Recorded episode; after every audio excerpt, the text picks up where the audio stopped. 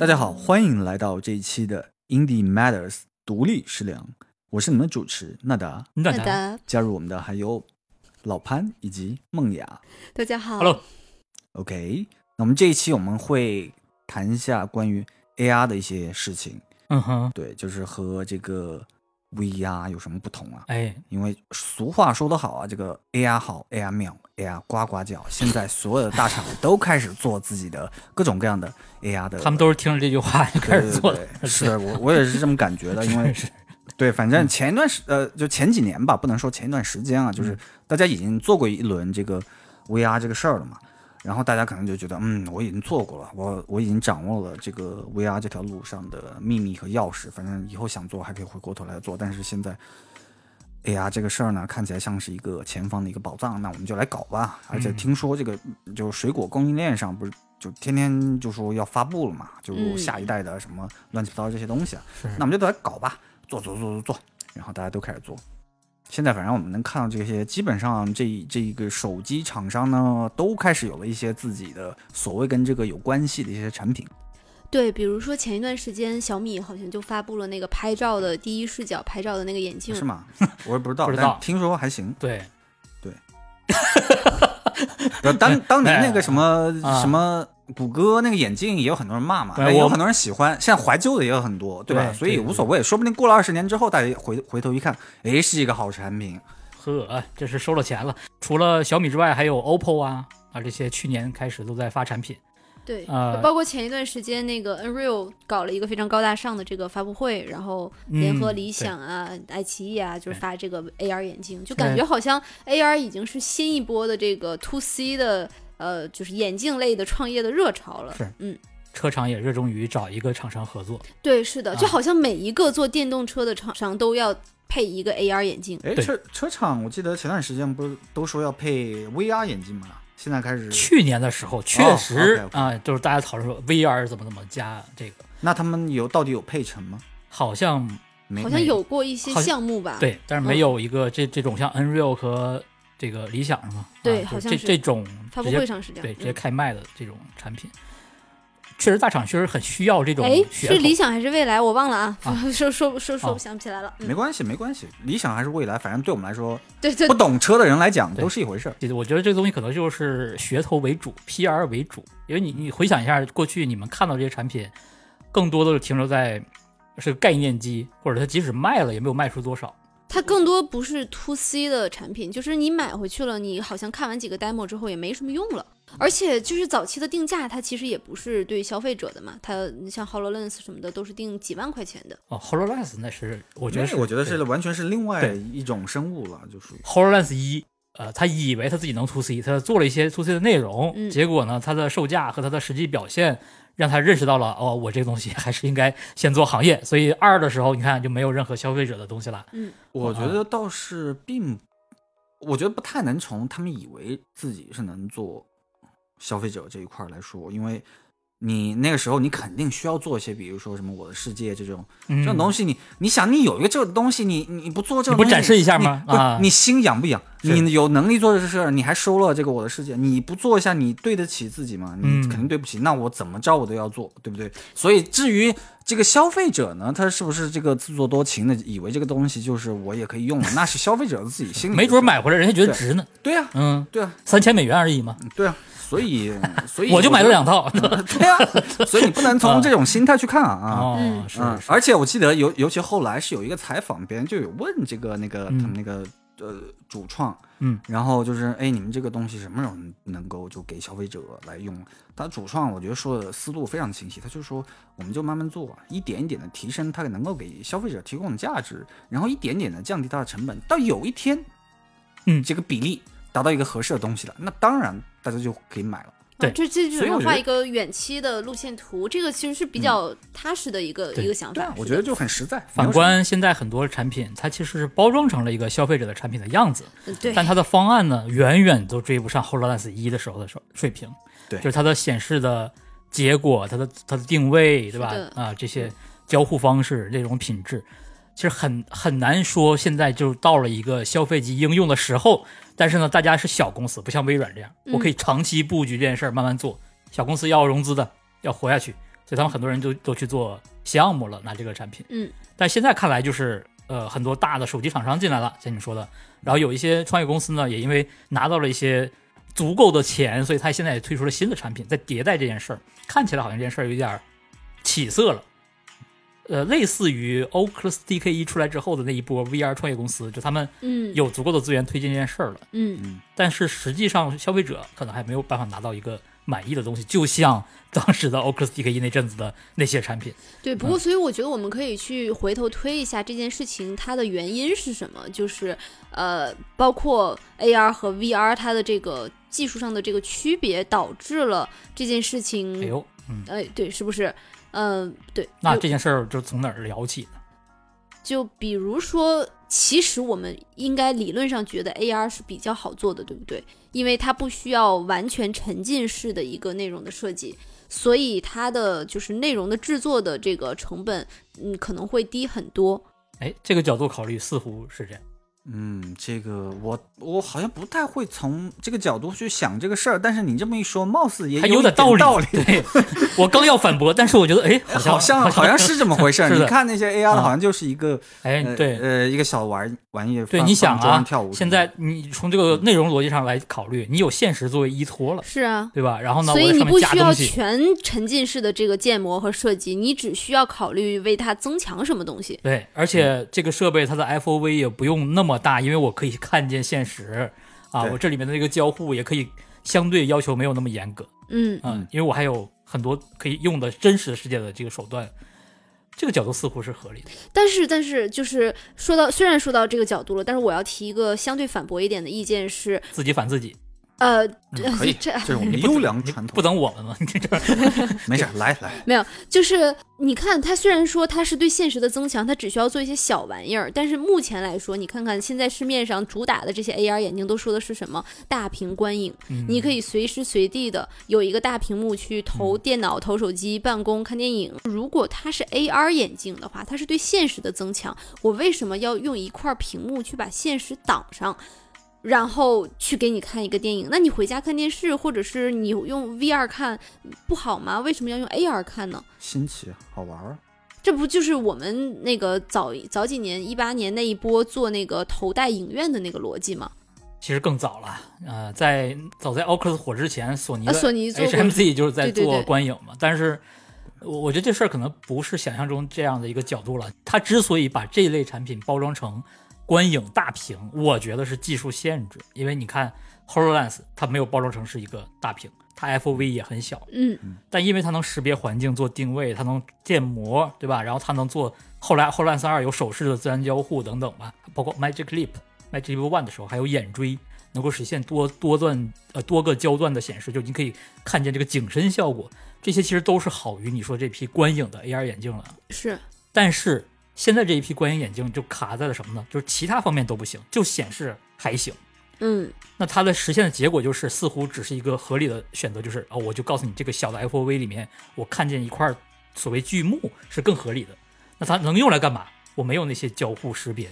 做或者做不好，那我就自然而然想到连到手机上，连到电脑上，投屏游戏机，把它当做一个屏幕来用。似乎便携的一个大屏也是一个需求，对于很多出差的人呐、对吧？宿舍里面的学生似乎是有需求的，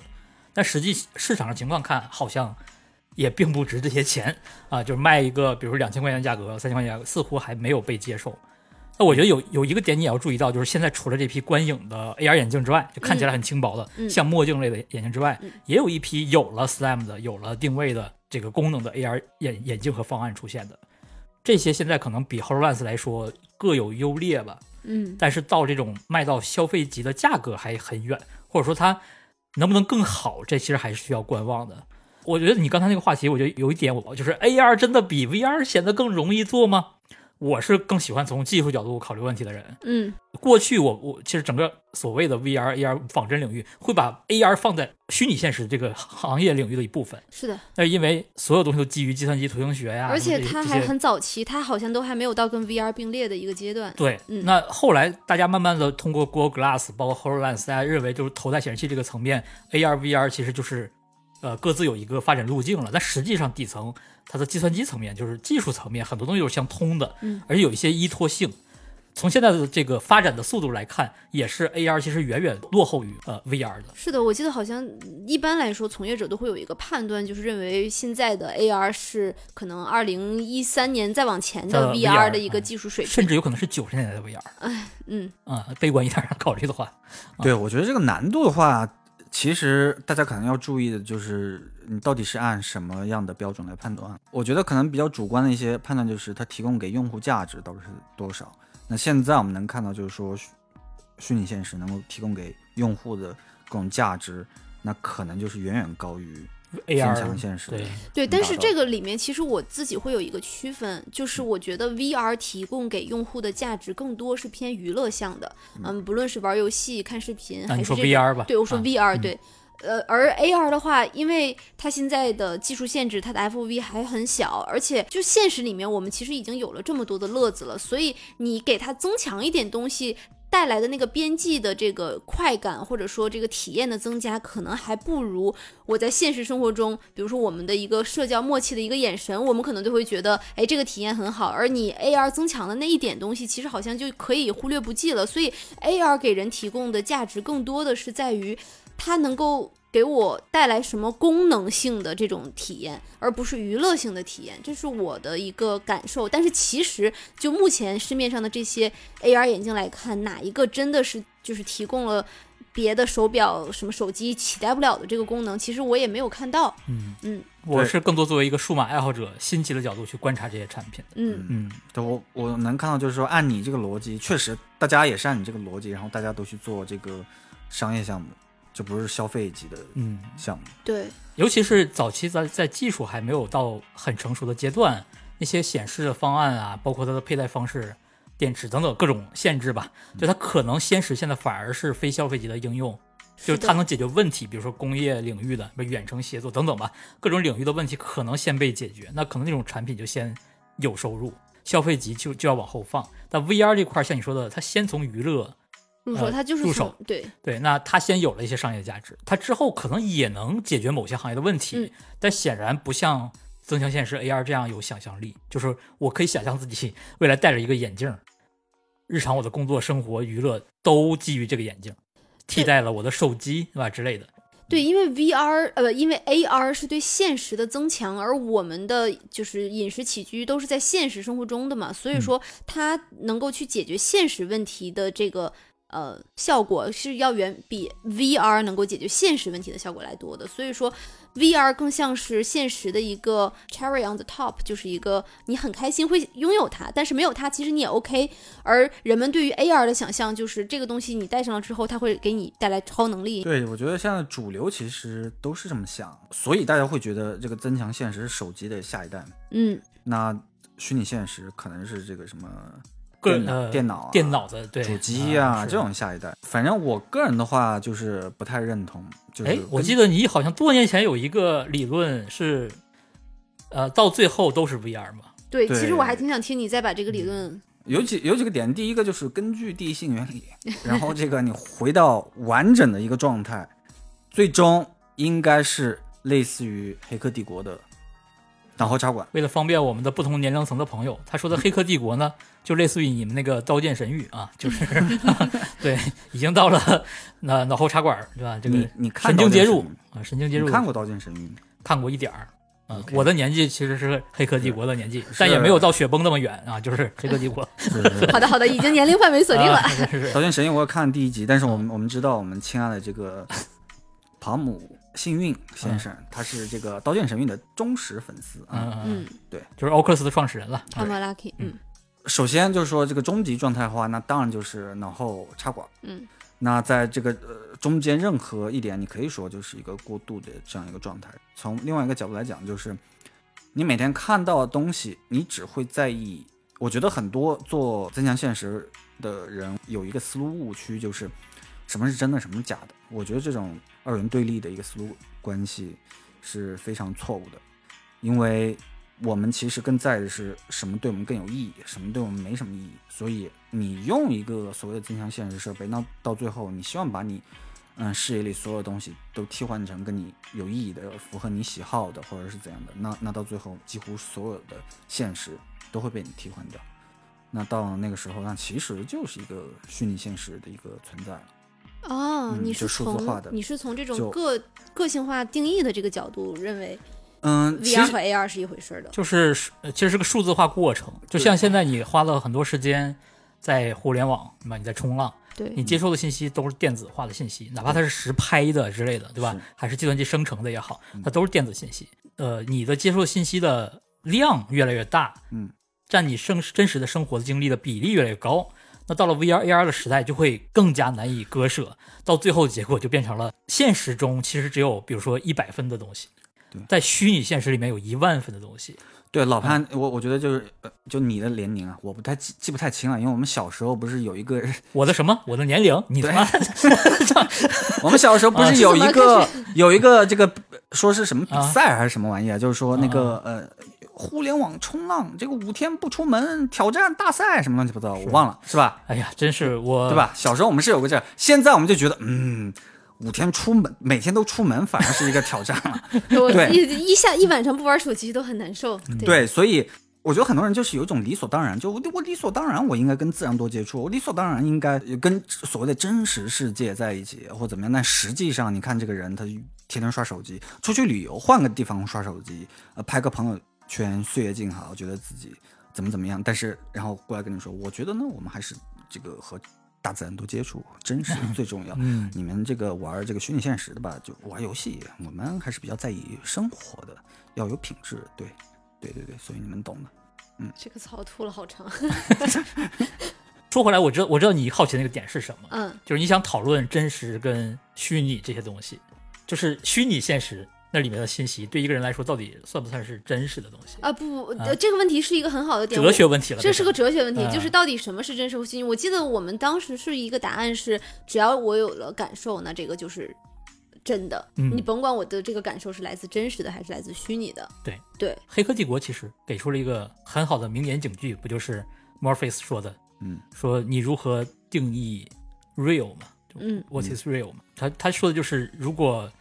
真的往根儿里说的话呢，就是一系列人的脑那个电信号，它通过你的眼睛，就是你的所有的感官嗯。输入进来，到你的脑子里面形成的那个电信号。那如果从这个意义上来讲，一切都是物理的话，我虽然没有办法完全拦截你的感官，但是 VR 设备现在或者未来的 AR 设备会在视觉、听觉层面至少这两个层面来拦截你的感官，告诉你的大脑，这其实是真实的。嗯我们现在之所以认为很多电子游戏或者 VR 的东西一看就是假的，它虽然拦截了我的视觉，但是一看就假，就因为它算力不够，我没有办法真的模拟现实中这种密度的视觉上的信息。但未来，即使我们没有办法做到《黑客帝国》的脑后插管，相信它从视觉、听觉上也会让我们觉得这就是真的。我跟现实中的朋友在见面聊天，跟未来在 VR 里面一起聊天，不会有任何区别，甚至是，应该是这样的。确实应该是这个这个样子，因为我记得包括扎克伯格在和那个呃罗根的访谈里，他也有提到，就你做一个思思想实验，这个思想实验我自己以前也这样做，就是你去想一下，你每天呃只是看和听的东西有多少，你自己身处的环境里，嗯，对吧？也就是说，甚至你都不用去触摸到。嗯，对，对，那那如果大多数东西是这个样子，那凭什么它不能被数字化呀？嗯，对，对，反正都是你看到的、听到的东西。哎，这个点很好啊。嗯、这个我觉得，我就我很早我就在，我很早就经常做这样一个思想实验，所以呃，做完之后你就就知道，OK，虚拟现实王者，对呀，即使我在旅游，对啊我也不会到处摸呀，我不会去摸遍那山上每片叶子。我我我之前思考过这个问题，就是因为我很喜欢旅游，这 VR 现在不能够替代旅游的点，其实它不在于内容的真实性，因为随着内容越来越真实，我们再加入什么风啊，然后气味啊，这种触觉的这种震动啊，或者是力反馈什么的，也许你能感觉挺逼真的。我现在觉得它不能够取代旅游，当然反驳娜娜的观点啊，是。其实你面对这件事情的易得性增加了之后，等会儿超纲了，什么叫易得性？就是你戴上 VR 眼镜，你就能够去埃及。你嗯，你不需要做前期的大量的准备，你摘下来了你就走了，所以你太容易接触到这个东西了，导致的的这种感觉。我觉得这个事情到什么阶段了，它才能算是完全可以取代了呢？就是你每天在 VR 里面的时间非常的长，嗯然后你是在 VR 里面做了各种心理建设，然后你再去旅行的。就比如说那个头号玩家，记不记得那个小说里面他说，我要去到任何的地方，我其实是需要攒船票的，就是我需要去打工来赚这个钱，我才能够去到某一个星球，而不是现在 VR 里面啊，咔一个传送门就给我传送进去。那大家不是也说传送这种技能都是高阶的技能，现在 VR 把这个技能变得如此之易得，以至于我们不珍惜了，以至于它就会影响到我们的体验。呃，易得性这个东西我赞同，我我其实挺赞同的。但是如果顺着这这条路线往下聊的话，就容易扯到元宇宙啊什么这些，嗯，那是我不想聊的。对那些什么区块链啊什么这些东西，或者我们就说算力，就说算力，因为这个东西就本本质上来说呢，就是你渲染这个东西就是要算力的，那可能就极度真实的东西就耗费很大的一个算力或者说电力等等这些嗯能源。那这些东西，那说白了是有那个商摆在那儿的嘛。我觉得到呃之后的话，肯定不仅仅是一个你随时随地都能够达成的一个东西，也不会是那么简单的达到的一个东西。这个确实是有个自然的约束在的。可以这样想，我来我来畅想一下未来，嗯，就是在未来，你其实确实可以随时随地拉上你的朋友去埃及，嗯，嗯。这件事儿就是那么不值钱，就是那么没有需要准备工作，就是那么易得。嗯。但是在 VR 里面一定有非常难得的东西，是。它不是你现实中的镜像，并不是去埃及或者去哪儿旅游这件事儿，会有别的事儿在那个虚拟世界里面变得不易得，变得有有这个仪式感，变得体验更加珍贵。对价值体系是不一样的。会不一样，嗯但是它不来自于 NFT 这些东西，好，这个话题我们可以过渡了。因为对，因为经济体系、商业的东西，大公司控制的这套东西，这个产品，它不代表着互联网的未来。NFT 是有它的作用的，但是不是这样人造出来的，稀有稀缺。只要有人认为这个东西稀缺是这样造出来的，就会有人认为可以免费得到。所以以后可能会有不同的这样的虚拟体验。就你在这儿觉得去埃及很难，然后你会发现另一个地方去埃及贼容易，而且体验是一样的，因为在虚拟世界里，这种东西理论上就应该是没有什么成本的，不需要仪式感，不需要准备工作的。但未来一定会有一个非常需要呃努力的，就是无论是基于算力的考量还是什么，那个体验是非常难得的，或者非常有呃价格非常高的，说白了，对吧？对，而且我觉得哪怕是现在，嗯，对比，比如说二十年前，呃，很多信息的它那个易得性都是不一样的，哎甚至、甚至就比方说，你现在就用搜索引擎搜，哦，二十年前搜就很轻松，现在搜就，呃，因为二十年前可能上网就是比较小众的一件事儿，但现在搜，我靠，一堆垃圾，那你还要选，对吧？你还要筛，你还要知道怎么样去，就是掌握各种各样的技巧。我刚才以自然而然会出现的。我刚才以为他要举一个正向的例子，就是过去搜网上没有那么多信息，现在可以搜到各种信息，结果他举了一个反过来的现在，很多垃圾是吧？对，哎没有我、啊我的意思，这个例子的意思就在于，它很多易得性会自然而然的出现，嗯就非易得性吧，这个算是，嗯，就它会自然而然的。总之是一个变化的过程。那在 VR 里面，它似乎也会经历这样的过程。我们现在的 VR 其实还做不到，甚至还做不到体验上的接近，就跟现实中，没错，嗯就像 Oculus 上面那个 Brink Traveler，其实甚至都是扫描下来的真实的户外场景是的，啊，然后它配上了一些动态动效啊、声音，是吧？进场甚至还能六自由度移动，能在里面走。嗯那个体验其实跟现实中的旅游在那个场地里面旅游也有几分相似了。嗯，甚至如果你跟别的人联机的时候，你更有那种一起旅游的一种感觉了。但它离现实确实还很远。VR 现在尚尚且还做不到这个体验，你就更别提那个易得性了了。它甚至还不得呢，对不对？对，这还需要很长时间。对我们，我们把这个话题拉回来哈、其实我嗯还挺想听这个娜达来继续讲，说为什么认为 VR 和 AR 的这个终局是合一的，然后且是 VR。嗯，其实还是回到刚才，呃，那么讲的就是我们更在意是我们在意的东西，就是对我们来讲更有意义的东西。所以，呃，今后的话，一定是所谓的这种物理现实为数字现实服务，因为或或者另一个角度来讲的话，就是人是为了改造现实世界。所谓的改造，改造是为什么？我们希望让现实更合我们的意。嗯对吧？那显然数字是更加容易操控的，而如果大多数东西都是能看到的，只是只需要看到，只需要听到的，那么对于个人来讲，那就更加轻松方便，成本更加低，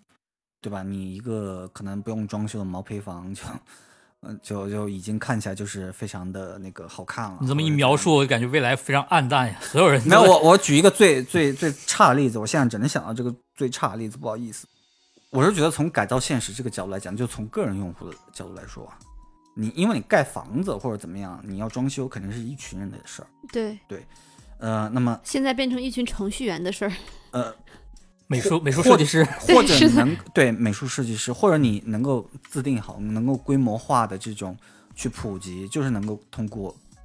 所谓互联网，当然说就是边际成本足够低嘛。这个很理想化，我在想说，那政治、经济这些东西的意义，是不是到那个时候就都已经被数字化了？哇，这个就说起来就危险了，这就不在咱讨论的话对，因为因为你刚刚说的是中局，如果是中局的话，那我们可能就是谈论一些比较的，那我们可能现在看起来比较远的一一些东西。那我们把它变成十年后，十年后 VR 和 AR 合一的话，哇，这个这就赌上你们的信誉吧啊！你们要开始预测了。对啊，这个预测的话，没有没有，就是最近的啊不就是大家觉得那个 Camera，包括那个 Pico 四 C 彩色 See Through，其实就已经是可以无缝的这个衔接现实和虚拟了嘛。所以就是在这个的基础上，不是我们就觉得 VR 眼镜它就已经是一个 AR 的眼镜了，很容易就会出现很多呃基于嗯 VR 眼镜的 AR 内容、AR 应用了。嗯，嗯哎，这个就涉及到概念讨论了，我觉得咱们可以深入聊一下。好，就是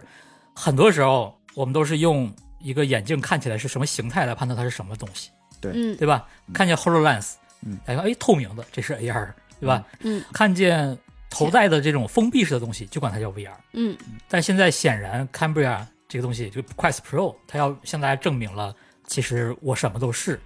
你没法这样按按照我的这种看起来什么形态分类了。嗯，那你们觉得设备如该如何分类的，或者有必要分类吗？你们怎么想？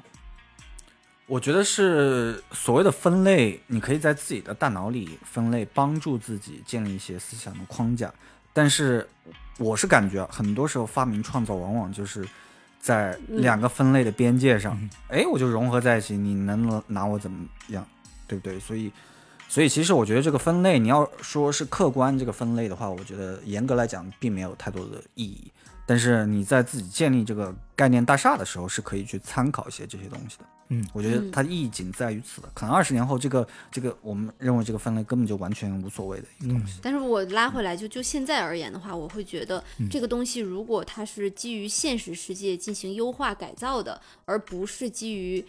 全虚拟的，那这个就叫增强现实。它可能会不管甭管是 see through 还是这个就是呃 VR 的 see through，还是直接通过一个就是透明的这个镜片，你可以看到现实。但只要是它有一部分是现实的，那这个就是增强现实。而虚拟现实其实更多的是对现实的拟真和超越，就是我去模拟现实，且在模拟现实的基础上，我可以做很多的改变。而因为现实毕竟可行回到娜娜说的那种话题，现实毕竟可改造的是很有限的嘛，所以我在 VR 里面通过数字化的改造，然后来去进行，比如说。那个模拟各种各种模拟类的，或者是培训类的这类的东西，从内容角度看的话，确实，那你说的就就我就非常同意，就是只单纯看现实信息和虚拟信息的关系关系就可以判定了。因为嗯内容创作上，你就要考虑你的侧重的用户的体验、交互方式，而这个就是我想提到的，就是行业里面长长期存在一个误区。你会发现，很多时候，这专家们、呃，从业者们，甚至很多高厂大厂高管，就都会呃有这个误区。他们在很多文章里面，很多媒体的文章里面看到说 VR、AR、MR 这三个词儿，嗯，啊，XR 我们就不用提了，因为那是个汇总的词汇。嗯但是这三个词汇经常被提起，并且用混，很多时候大家不知道这代表什么了，啊、甚至有一些媒体人会把这个不是，甚至会有一些人吧，会把这个 AR、MR 的东西强行的分开来解释，就是强行的告诉大家这个形态的产品是 AR，、那个形态才叫 MR，或者说这个有 SLAM 了才叫 MR 啊，没有的就叫。就叫 AR，或者说这些都不是，它叫数码眼镜啊，什么就大家都很乱这些年。但实际上，我是比较认同一个概念，就是我说那个 MR 连续，我这个混合现实现实连续，它其实就是就是一个、一个轴而已，也也是之前学术上的概念。那你把这个轴的两端说一下好哎，这个概念就很简单，其实，嗯，这两端分别就是 R 跟 V，就是纯粹的虚拟跟纯粹的现实。物理现实吧，你可以这么理解嗯。在这个轴向上之间的每一个点位都是混合现实，因为从从这个名词的定义上来讲就是这样来的，非常简单。把现实跟虚拟的信息混合，就是混合现实。但混合的比例不同，你越靠近现实那一端，也就是说你的现实信息越多，它就越是增强现实。嗯靠近虚拟那一端，你哪怕参加了一点点的现实信息，它就叫增强虚拟。这个轴向上也没有明显的分界线告诉你什么是增强现实，什么是增强虚拟，因为都是混合现实，只是比例不同。但在我们的产品形态上来讲，你很难跟他说这是个 MR 设备还是个 AR 设备，它不应该这么分，因为 MR 是包含 AR 的。嗯，然后很多的文章里面也会把这里面的一些产品特征描述的就很模糊，因为它引用了一些官方的说法，比如微软，它一直管自己的东西叫 MR，嗯。就它的 Hololens，它是它说这这是 AR 眼镜，但是它会说这是一个 MR 终端，啊，它的微微微软那一系列的 VR 的头显，它都叫微软 MR 设备。那你去看它后来，它会更明确的把自己的那套叫 Mesh 还是叫什么，对吧叫万事？那套平台嗯混合现实平台叫做 M 二平台。叫 MR 平台。对，然后它里面衔接的是什么呢？就是它后边有它的云服务啊、操作系统啊，前面的终端包含了 Hololens，包含了 VR 头显、V 呃 VR 的设备、AR 的设备，也包含了电脑、平板、手机，都叫 MR 终端。也就是说，你它似乎是从你的角度，就是内容的角度考虑，应用的角度考虑。你是一个 AR 应用嘛，那就是 AR 嘛；你是个 VR 应用，那就是 VR。而现在这些产品能提供的体验，比如说一个平板、一个手机，它能体验的是一个广义上的虚拟现实和增强现实的体验。嗯而 Hololens 就只能提供一个相对混合现实的，而且是相对 AR 的，因为它的视野太小了。而 VR 产品为什么可以叫 MR？因为它又采集了现实的信息，像现在 Quest 会更明确的，它又能有采集你的手，对吧？甚至未来还有表情、你的身体动作，很多现实的信息被实时的加入到了那个 VR 的体验里面，就更强更像是一个增强虚拟了。嗯而 Quest Pro 现在像你说的又提供了 AR 的功能，或者我们说 MR 的功能吧，嗯啊，那它就更难通过形态来定义你是个什么设备。就说了这么多，我就觉得有必要大家思考一下，是不是能接受这套说法，对吧？就是到底什么叫 MR？它真的是 AR 的不同的一个概念吗？你要是把手部识别这些东西也说是采集了现实的信息的话，那可能是只有脑后插管才能算得上。算是纯 VR。对呀、对你这个就规定太死了。对就这里面其实也涉及到很多广义上的东西，反正在像像之前说的那个，我们在做大空间全感大空间的时候，会拿很多真实的结构，或者现实中的风的反馈啊，那个震动啊，嗯很多现实中的呃一些装置来提供给你 VR 里面的体验，它就那这个超过了你的视觉跟听觉部分嘛。是的，那这个我们就认为是增强虚拟的部分。那其实它也是 MR，对，它就是 MR 体验。产品形态上我，我确实认为是没有必要再去区分了。就你到底是个 VR 设备吗，还是个 AR 设备？但是其实大家还是会想去区分啊。呃所谓现在最传统、最表面的区分方式，就是这到底是透镜还是屏幕？嗯，也就是说，到底是通过我这个透明的一个东西，然后投一些用投影的方式哎。投一些光线上来，哎。还是通过一个屏幕外面摄像头摄像头拍。拍过来，哎然后再组合而成？这个行业里面就是叫 video see through 和 optic Optic 啊 see 对 see through 啊，嗯，这两个形态，你这么说的话，那是否意味着产品形态大家倾向于以是不是能够从外面看见这个用户的眼睛为标准？哎，那你要这么说的话，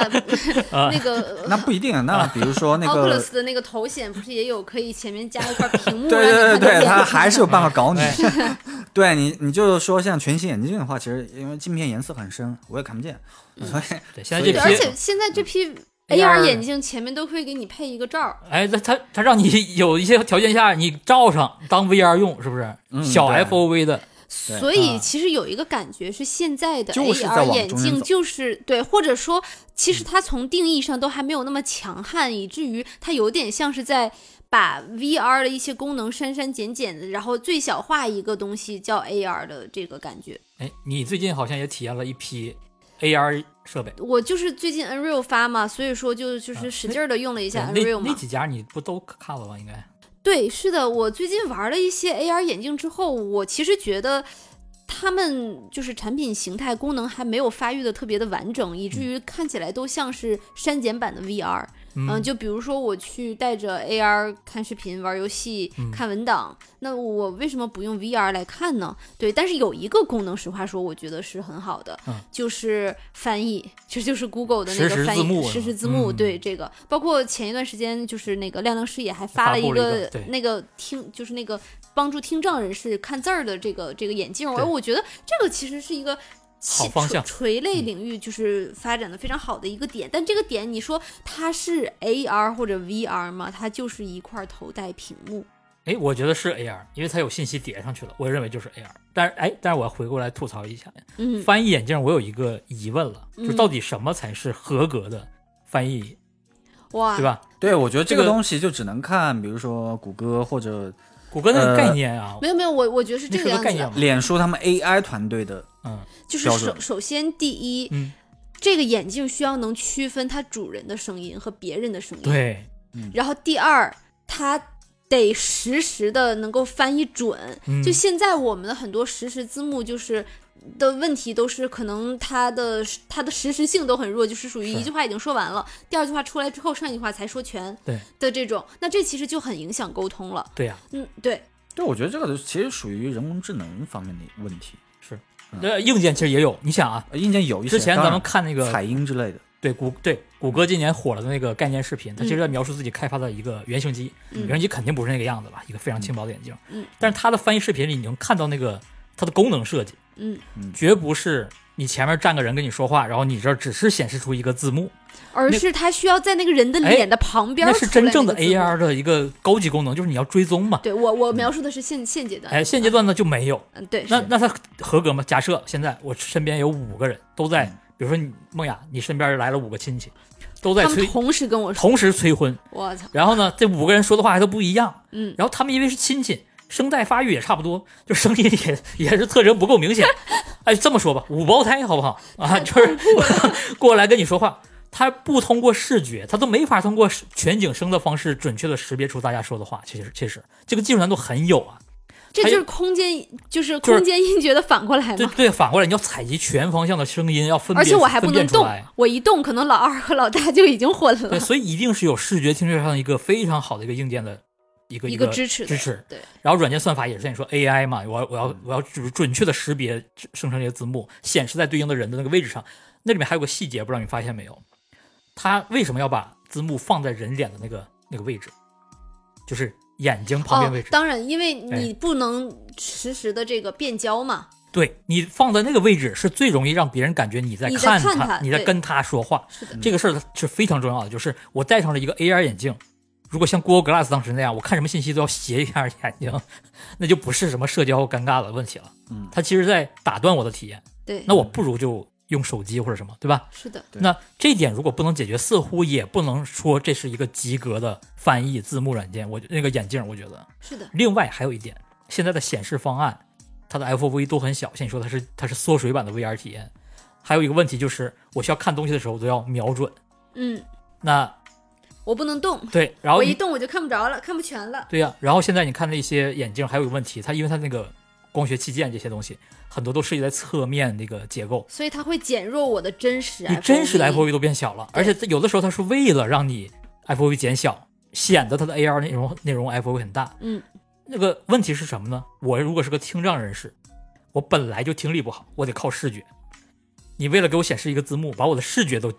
都影响了。那它就不是一个我的合格产品，哎，但是如果它还是能够解决听障人士的一点点，嗯，这个小哦，在某某些情况下，我觉得是可以的，对，但日常生活大部分人应该没法用这个东西。是，如果因为你刚刚说的这些很多标准，其实是基于日常呃所谓的普通人的，如果是听障啊，或者说是需要翻译的场景的话，可能是接受程度会高一些。哎，比如说他偶尔戴上，对，啊，听一下，摘下来走路。对，哎，然后其实刚才说的，包括是分离声道这个问题，就是那个呃，不同的人同时对你说话。对，像我记得，因为像脸书他们研究院早几年就已经有过这样的研究方案，然后现在好像是能够做到十个声道的这样一个分离了。嗯，哦，你就是说十个人同时冲你说话，它是类似于它之前几年前那个宣传片是类似于在酒吧的嘈杂的场景，哦然后先怎么样去过滤周围的场景，嗯然后然后加强对面说话的声音等等。然后呃呃，接下来就是那个识要识别对方，把字幕显示在对的位置，才能够达到正确这这这种社交和谐度等等。嗯、那这个就属于呃所呃所谓的这个图像识别啊这一块的，那其实都属于人工智能这一块的东西了。嗯，所以其实也不是小公司能做的。首先你得有足够多的钱去买老黄的卡，对吧？嗯啊，买以色列的公司什么的。对对对对对，是。啊嗯我我我觉得这个这个挺有意思的，因为我我们始终都在想，AR 如果现在不能就是消费者这端普及的话，它不像 VR 现在可以靠游戏娱乐这些，嗯那到底能做什么？很多人就会想一些特种的应用场景嘛。嗯，其实这个翻译其实是一个场景，对，翻译翻译和提词嘛，就是那个群里面了凡他们那个投的那个 AR 眼镜里面的两个，我觉得主打的功能就是叫影幕，嗯呃，两个主打的功能，我觉得其实就是实时翻译和提词器。嗯，对，但是它就会有诸多的，就像我们刚才说的，有硬件减小 FOV 以及这个 FOV 都不用，都不是硬件减小，而是 FO 本身比较小，你就需要头固定住，眼镜扶住不要动带来的这些问题。但它其实是一个方向。对那除了这个方向之外，还有啥？对，还有啥？OK，我觉得我其实没有太多好的想法，但我始终会记得一件事儿，就叫做那个我们曾经中国非常著名的一个预言，叫做皇，就是农民认为皇帝家是用金锄头锄地的这个预言。嗯、我能看到的是，现在大多数人对于这个的设想，在我看来就属于这样一个范畴之内的东西，就是 OK，你你想五年之后、十年之后，就是这个功能到底还需不需要？就类似于是二十年前我们想今天我们的是怎么样生活的，那可能就是完全反过来的。嗯，二十年前你那个时候已经有这个互联网或者怎么样了，实际上你会发现从哪怕是从这个三 G、四 G、五 G，他们的这个设想都很接近、很类似、一脉相承的，但是呃，大家的各种各样的生活习惯其实都不太一样。嗯呃，确实，大家会认为，OK，我是更加的什么回到自然，但结果呢，大家越来越两点一线。嗯。嗯、你越来越觉得应该是宣传片里给你的那那些美好的幻想，你都好像在往那个反的方向走。至少没有很一致对吧？啊，对，所以我是觉得这个千万要小心落入这种自己认为理所当然的，呃，接下来的生活会是怎么样的？就像二十年前你就觉得 OK，这个冲浪是一个只有少数人才能做到的事情，结果现在不冲浪才是少数人能做到的事情。嗯，呼应了。呼应了也不影响我问这个问题。还有啥？就是你知道猜不准也没事儿，猜一猜嗯嗯啊，这是一个美好的畅想。就是这个阶段你没法普及的情情况下，能做点什么呢？除了翻译啊，那苹，我觉得苹果手表那些东西全都照搬过来就行，那只不过就是在你的眼睛上实现，更加方便能实现，你不需要抬手腕看，你直接能看到。那就是健康监测、运动对记录对啊，然后这个嗯呃还有啥？苹果手表还有什么核心功能吗？现在？我觉得苹果手表它信息提示，哎，对，对你，你去看它有很多功能，其实就类似于你在一个游戏里，这个主角玩家那个显示界面会要显示什么功能，对吧？比方说，就是有一个导航的，就是导航的功能。导航软导航 AR 眼镜啊，对，但是我觉得和目前的导航可能还不太一样，在于，比方说这个苹果手表，你很多时候你要跑各种野野外的山路，其实，在那种路上根本就没有路线，嗯你设的话，直接给你导到这个沟里去了。我看 嗯我前几天听这个播客，他们说哦 OK 在日本，然后他们嗯他们就听这个呃谷歌的导航的，然后他偏让我往这条路走，我不敢走啊，我他他就让我过去，我走到下条路口了，他还说你回来吧，再试一下，再试一下。对，所以那那像很多这种全呃。呃，世界这么大，对吧？你去看看的时候，那你可能就让你自己设置这个路线，所以其实娜娜觉得在 AR 眼镜里面。不仅是导航，而且是可以增加打点的这个功能。其实是它意思是替代了 Apple Watch 的一部分功能吧。就比如说我现在是一个喜欢夜跑的人，嗯，我其实可以手动先规划好路线，而这个路线是实时导航我的。那如果是个手机，显然不适合我。嗯，如果是个手表或者一个很方便的眼镜，可以实时的给我导航，是我自己设计好的路线的话，嗯就满足了这部分人的需求。哦，我我这个其实核心点是在于，就是说，目前来讲的话，我们能看到的所有的呃这个增强现实的解决方案，无论是呃显示，包括电池等等，基本上都不现实。但是，对吧？所以，这时候用这个词儿就显得非常拗口。呃对吧？所所以这个苹果就是反而就是说，OK，那我之后反正要做，那我就先在你的手上做。嗯。然后，因为其他的部件关键在于什么？传感器。嗯。然后各种包括定位系统等等乱七八糟这些东西，我都给你集成进来。到时候该有眼镜这个显示系统成熟了之后，我全弄上去就行了。但我已经把我的这些各种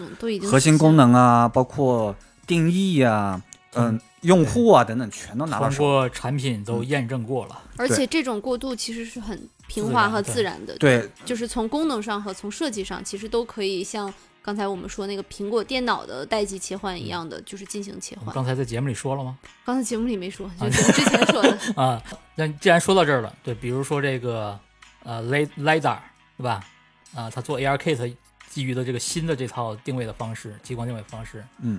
大家都会认为这似乎就应该是它以后 AR 眼镜里面用到的技术，嗯，然后包括你说手表上面的这些功能，嗯，相关的技术的探索，产品上面集成的这个探索，可以认为是为未来的那个 AR 时代在铺路的，对。而这里面呢涉及到的很多你说的呃，梦雅说代际呃这个切代切换的成本，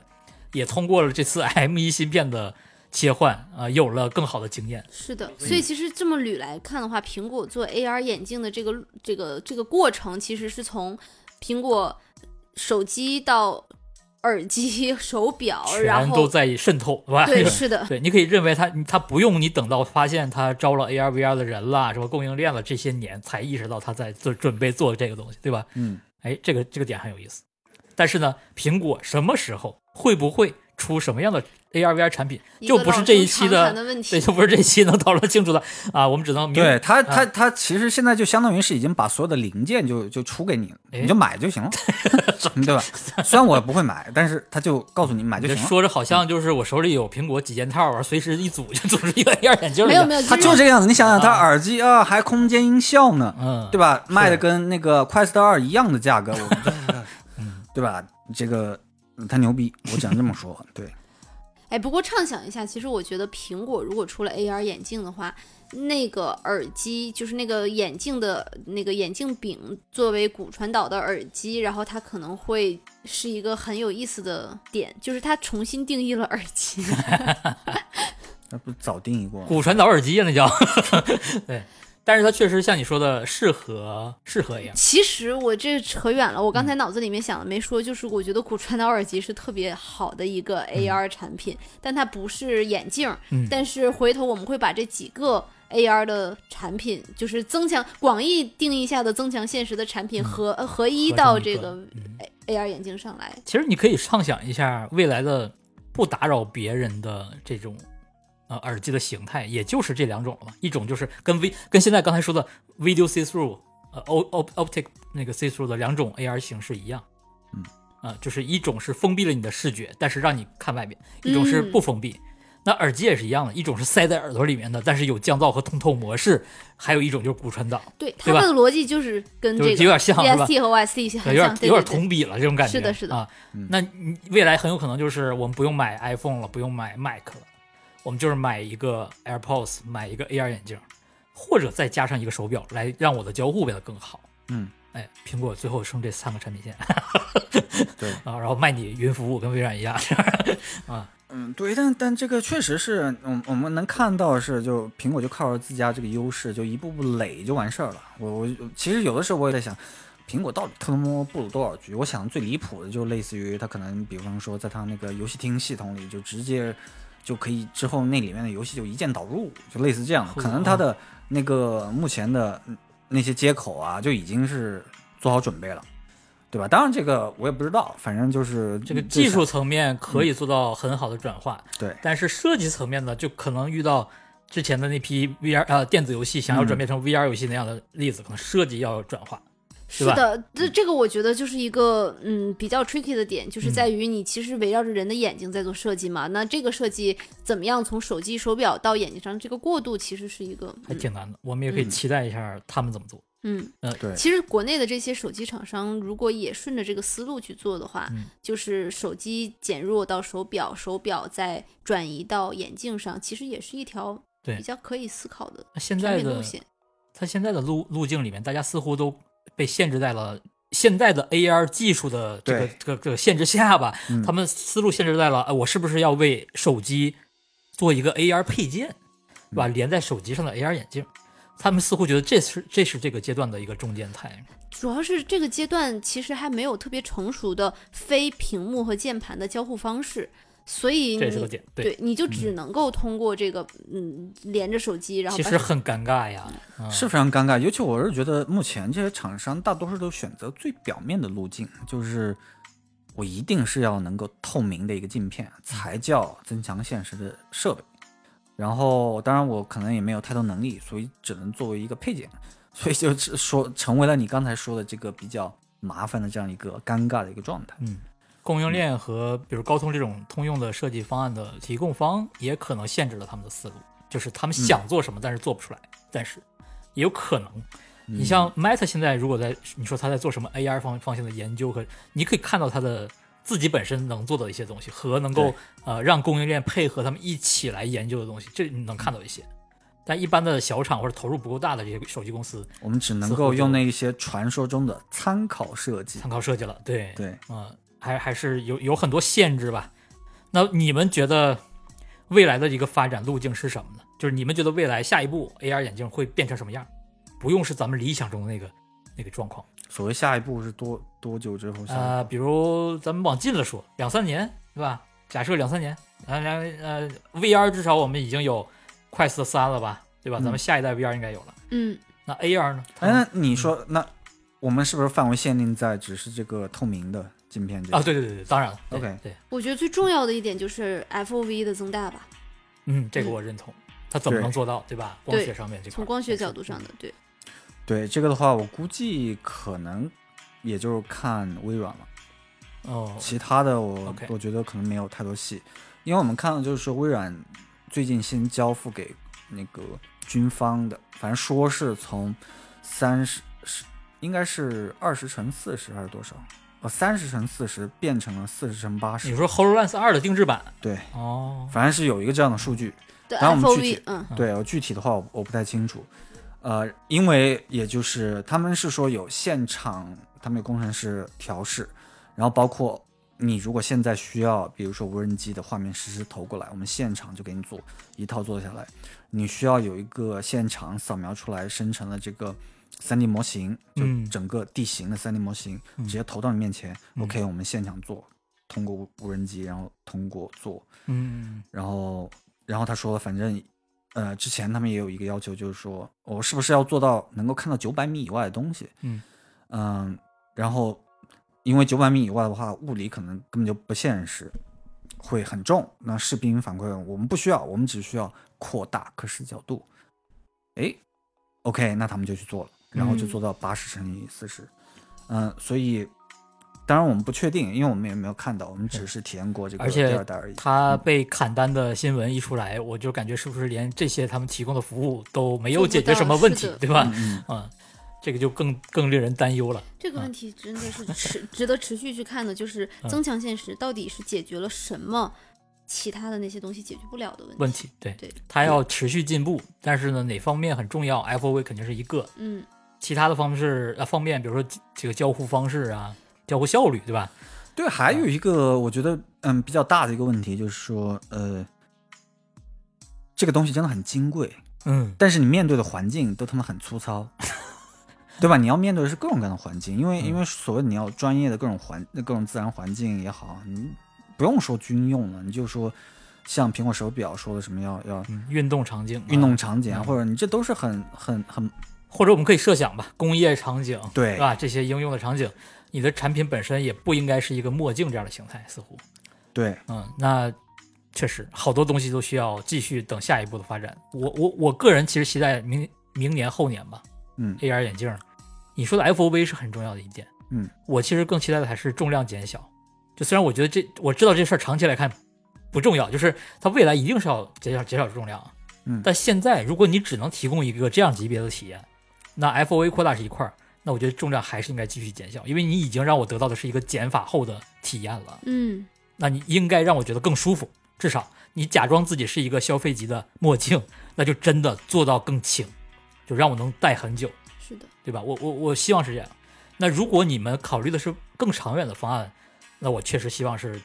能看向 Hololens，能看向 Magic Leap 之前的那种方案，然后持续把把这个东西做到更小，呃，体验更好。那当然是最好的方向。你说嗯国内的这些厂商，那当然，因为国外也很很少有建那个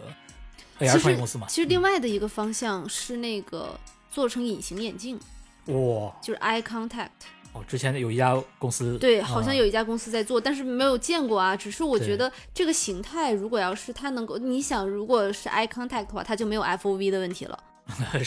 因为它的 FOB 就是你眼睛的 FOB，。但它显示方案啊，还是、它对吧它就显示的 FOB 的问啊题，但是它不不遮挡你现实遮挡你 FOV 了。哎，对但但是反正而而且这一块儿反正有很多数字非常夸张，反正就呃动不动给你说呃一百万尼特、两百万尼特哦。哦，你把这么这么高的东西放在眼睛上，感觉也挺危险，是吧？哦，我不知道，反正直接死机了，马上一个 一个一个巨亮的蓝屏，嘣，就是然后我的眼睛，啊对，对，因为啊这样的话，我是想象，我是觉得这个高动态范围的内容，我是非常期待的。如果啊真的能做 HDR 的内容，嗯，高动态范围内容看过一次就觉得哇，有的时候会觉得比虚拟现实还要震撼。哎呦，这个就差一个 HDR 这事儿，你想啊，AR 里面其实比 VR 更需要 HDR，因为现实中的亮度直接进人眼。你如果你的显示不能达到 HDR 的话，那个东西就没法看起来很真实。即使你的渲染很真实，就是画面的细节很真实，你在这之前先说焦距的事儿，呃 当然还有很多问题，对吧？啊，你要但是因为因为这这个这个你是提到其实是一个最大问题在于，OK，我有一个虚拟的物体叠加在现实世界上，也就是说你这个物体直接和现实做对比，不像虚拟现实，OK，你是封闭起来的，你过一段时间你就习惯了，可能对。那么在现实世界里，你就看到一个虚拟的物体，旁边就是真实的物体，那怎么样就打破你这个不相信嗯它在这里的这样一个、呃感受？那现在的做法就是做成墨镜嘛，就是直接就是削就是削直接削弱现实的。对，哎对，你想想当时那个就呃就是焦距光场这件事儿，不就把这个魔法跳跃就搞得那么值钱吗？嗯，对吧？它值钱哦不就是因为这个概念吗？对，它就是因为光场的概念而已。对，嗯说到那个之前刚才说的那个隐形眼镜，隐形眼镜之前不是有有那个媒体去，我记得是去体验，嗯当时是不让戴在眼睛里面的，只是嗯架在这儿，然后你去这样盯着看。嗯嗯，但是我我没法主观的体验过，我没法评价嘛。我我我始终觉得这事太科幻了，是因为连大个儿的东西我们都没有把显示做好。那隐形眼镜怎么做呢？对，这是这个它是它是，我觉得这是完全另外的一条技术形态、嗯技术路径，就是它已经不是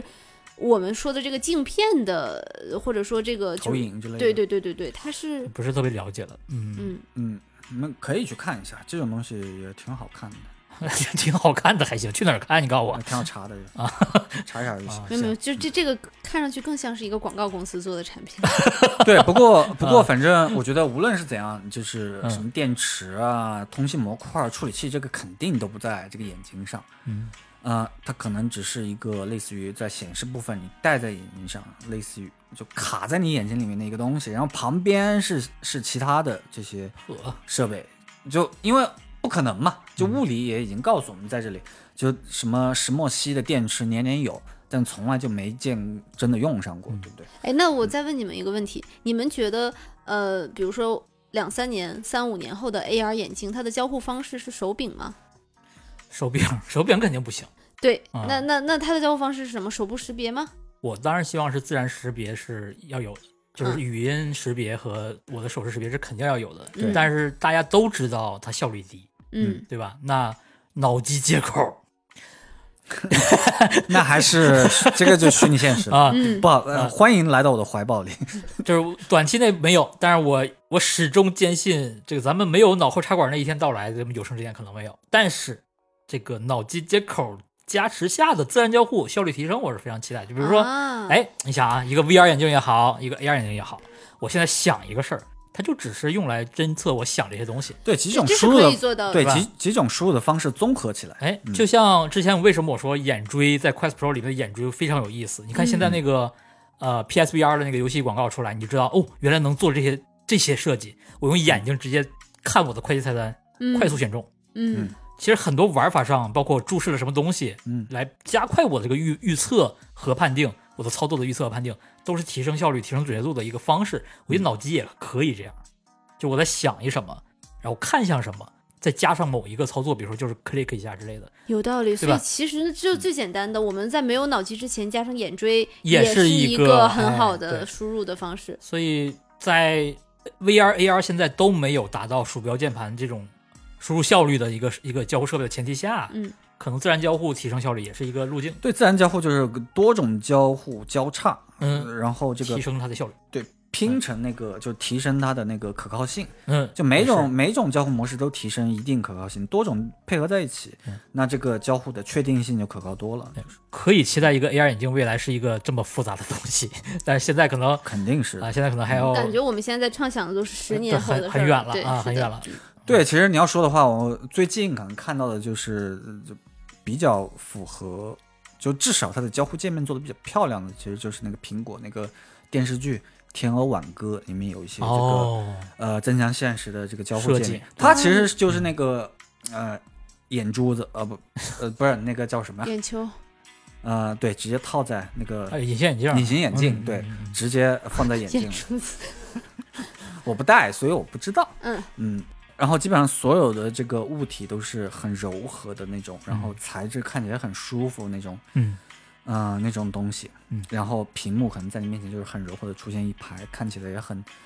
你也想得到，就是类似于苹果那种性冷淡风格那种。嗯，所以其实可以看看一些这种，获取一些灵感，都是不错的。好，那我们这一期就先到这里。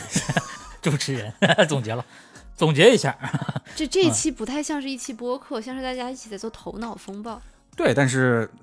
有的时候就这样对大家来讲都是很有趣的一件事儿嘛。嗯，就还是给大家提供一些陪伴吧，嗯就是也希望大家能够给我们一些反馈，说你们在中间的哪一个点有想到什么新的想法或者创意。对，因为毕竟无论是哪个方向，最终这些任何的现实都是我们想要达到的最终的目标。所以就感谢大家收听这期节目，下期再见，谢谢，拜拜。拜拜。拜拜。